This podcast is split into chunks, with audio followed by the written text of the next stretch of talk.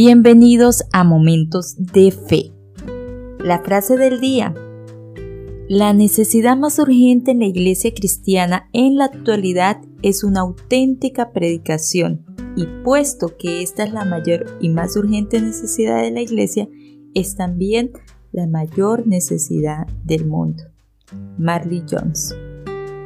Bueno, hoy quiero hablarles de un llamado supremo que tenemos todos los cristianos un llamado más grande que aún nuestro propio trabajo, profesión y aún nuestra propia vida.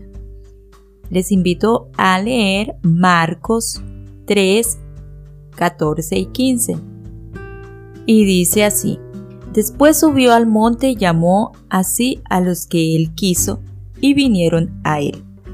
Y estableció a doce para que estuviesen con él y para enviarlos a predicar el Señor Jesús nos llamó con dos propósitos.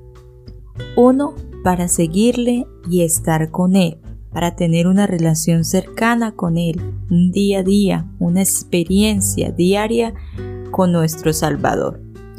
El segundo llamado dice que para predicar el Evangelio.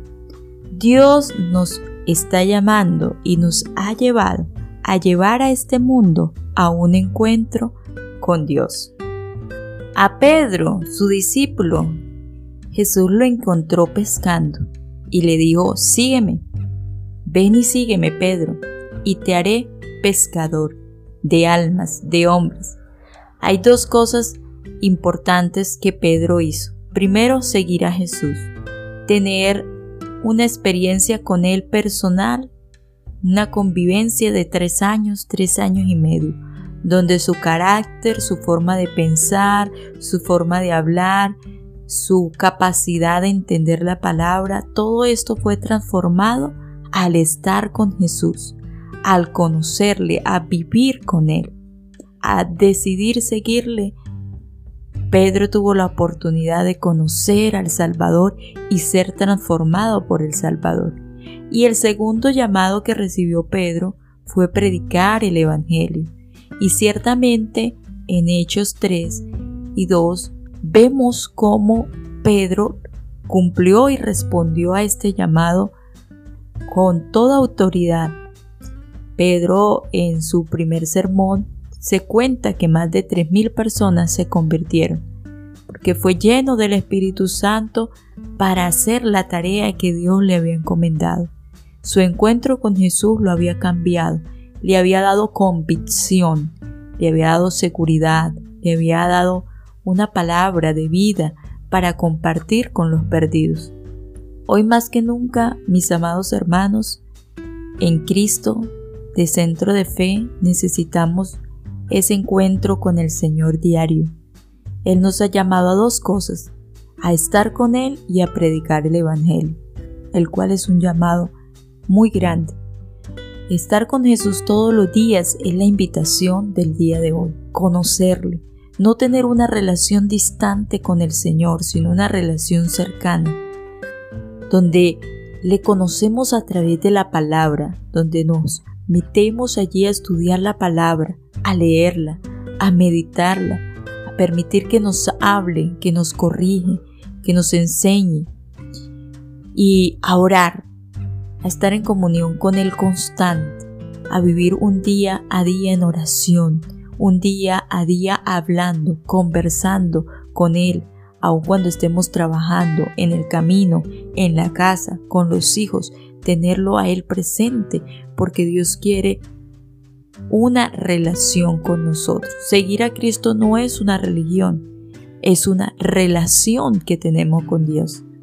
Esto nos ayuda a a estar equipados, buscar su presencia. A Pedro Dios le dijo, antes de ascender al cielo, quédense en Jerusalén, permanezcan allí hasta que sean llenos del Espíritu Santo, para que me sean testigos en Jerusalén, en Judea, en Samaria y hasta lo último en la tierra. Necesitamos esa llenura del Espíritu Santo.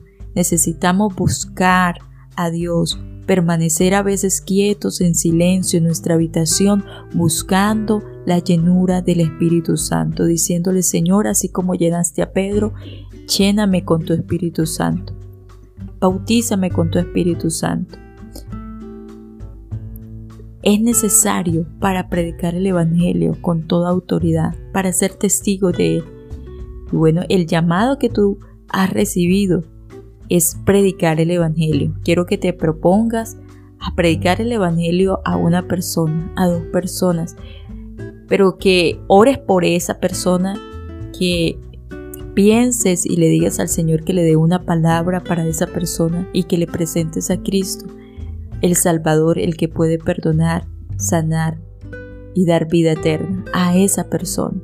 Este mundo está necesitado de Dios, muy necesitado, y tú necesitas ser ese portavoz de Dios, ser ese mensajero de Dios, predicar sus buenas noticias. Ese es el llamado que tú tienes.